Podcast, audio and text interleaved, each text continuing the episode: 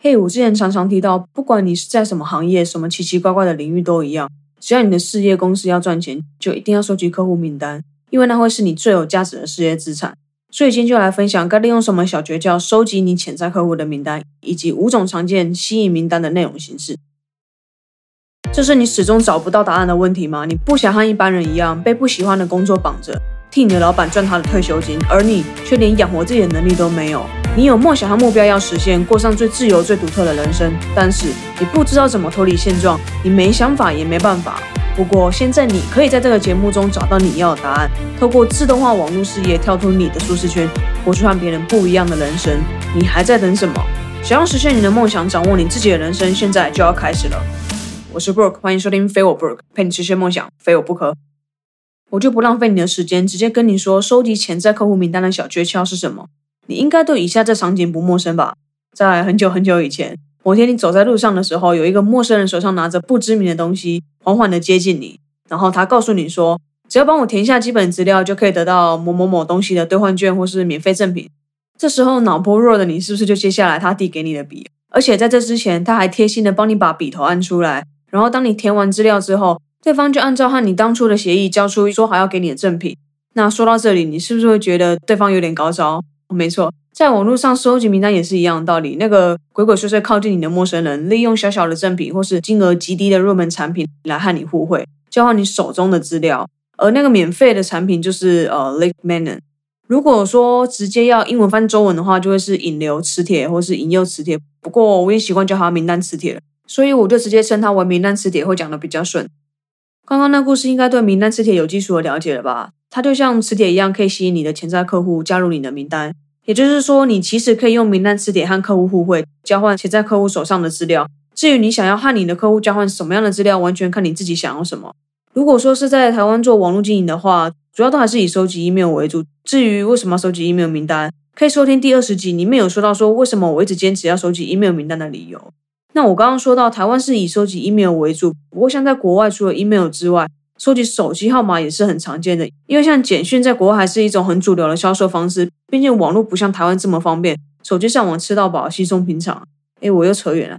我主要是想表达说，你要从你的潜在客户身上拿到什么样的资讯，完全取决于你想要用什么样的管道和你的受众沟通啊，或是说向你的受众联系这样。所以说，你就只需要收集相关的资料就好，不要那么贪心，什么都想要收集，反正你也用不到啊。这里有一个很重要的观念。不要认为资料你收集的越满越好，当受众需要填写的资料越多，障碍就会越多，也就会导致说你的受众交出的资料的比率降低很多。你也知道时间宝贵，而且现代人真的没有什么耐心和专注力，因为资讯实在太多了，所以太复杂的事情根本做不来。所以就是一切从简就好，你只需要收集你必备的就可以了。那你有想过为什么名单磁铁可以让潜在客户乖乖交出资料吗？那背后的原因其实不难理解啊，纯粹是因为很简单的心理学。其实就是大部分的人一定会接收你给的那份免费礼物。如果说你的礼物真的送到他们心坎里去的话，那这个地方我等下再解释一下。我先回到互惠心态的部分。你回想一下，当你要从某个人身上收到礼物的时候，你是不是会理所当然的觉得我也应该要回馈个什么东西？甚至你会想说，会需要送的比你收到礼物还要好一点点，才不会觉得对对方不好意思吧？那这就跟你去大卖场试吃的逻辑是有点相似的。所以，当你提出说你要送给潜在客户免费礼物的时候，很自然的他们就会有点毫无防备的交出你要求的资讯，而且还只是一个 email 的时候，对他们来说更是无伤大雅，反而会觉得很划算，甚至觉得自己赚到了。那在进入下一个主题之前，我想先回去解释一下前面说到的“礼物要送到心坎里”这句话。当你在思考要准备什么名单磁铁来和你的潜在客户去做交换资料的时候，有一个点要注意，要记得你要送给对方礼物是真的是对方需要的。而不是和你的受众需求是毫无相干的垃圾内容。讲白话一点，就是说你的名单磁铁要是你受众痛点的解决方案。假设说你今天是在做保险的，结果你提供的免费内容是教人家如何瘦身，这不是很好笑吗？那些根本不会是你未来的买家。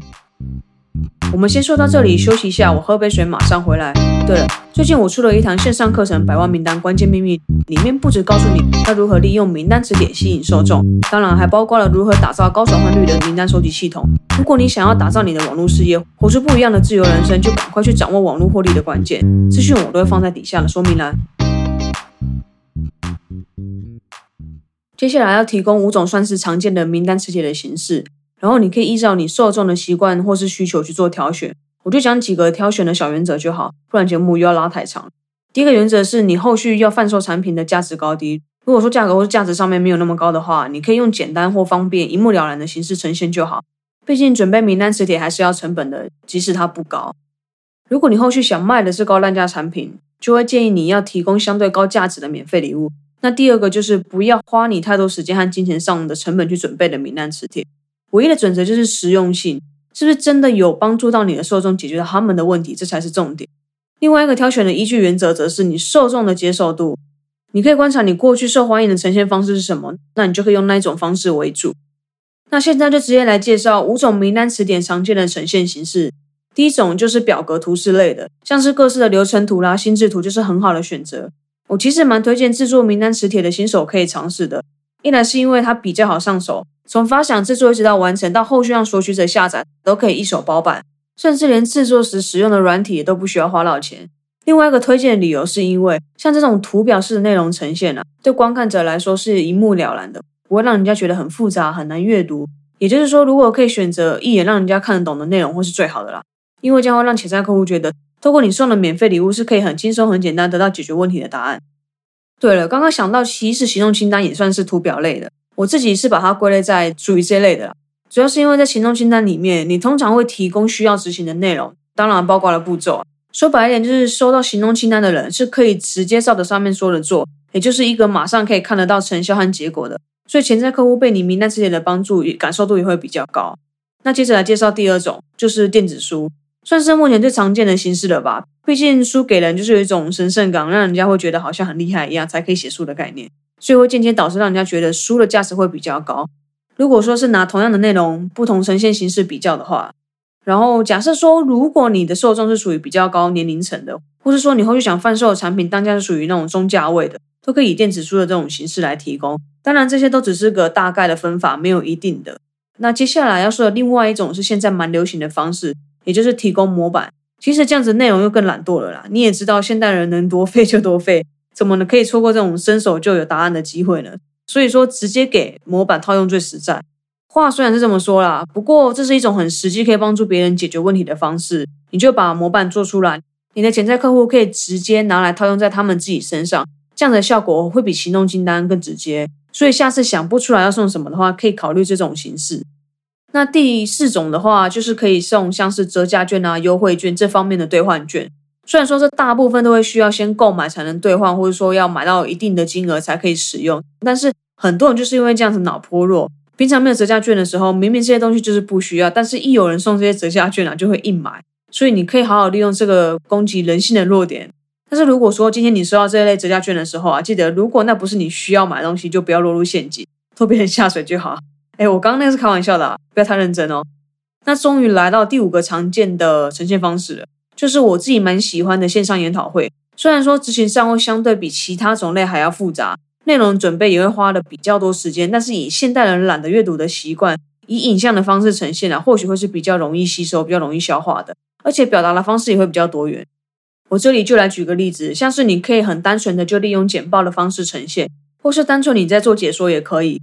还有另外一种则是混合版的，也可以分为直播或是非直播的方式。总之蛮多变化的，你都可以去尝试看看。然后我之所以喜欢线上研讨会这样的方式呈现啊。不是因为它是影片的形式，而是因为它有画面可以连接，帮助我的学习效果。应该说是可以强化我大脑对内容的印象啦。而且韩国的内容也会比较完整。不过缺点就是时间上会比较长，也会因为内容的深度让人家比较难以消化。所以会建议，如果你后续想发展的方向是比较高端的路线的话，这或许会是你名单词典不错的选择。好啦，那今天说完这五种常见的呈现方式，你决定好用哪一个了吗？决定好之后，就赶快去制作你的名单磁铁，吸引受众加入你的名单。嘿，又是我 Brooke。如果你很享受今天这集的内容，记得透过下方第一个链接免费索取网络获利的关键，也可以追踪我的 Instagram，里面有更多免费的资源，帮助你轻松打造自动化网络销售系统，过上自由的人生。如果你想进一步讨论其他内容，你可以加入我特别开设的 Facebook 私密社团。所有资讯我都会放在底下。然后，如果你喜欢这个节目的话，订阅的按钮就给它按下去，就不会错过任何让你实现梦想的机会。当然，也别忘记留下你五颗星的评分。那我们就下期见。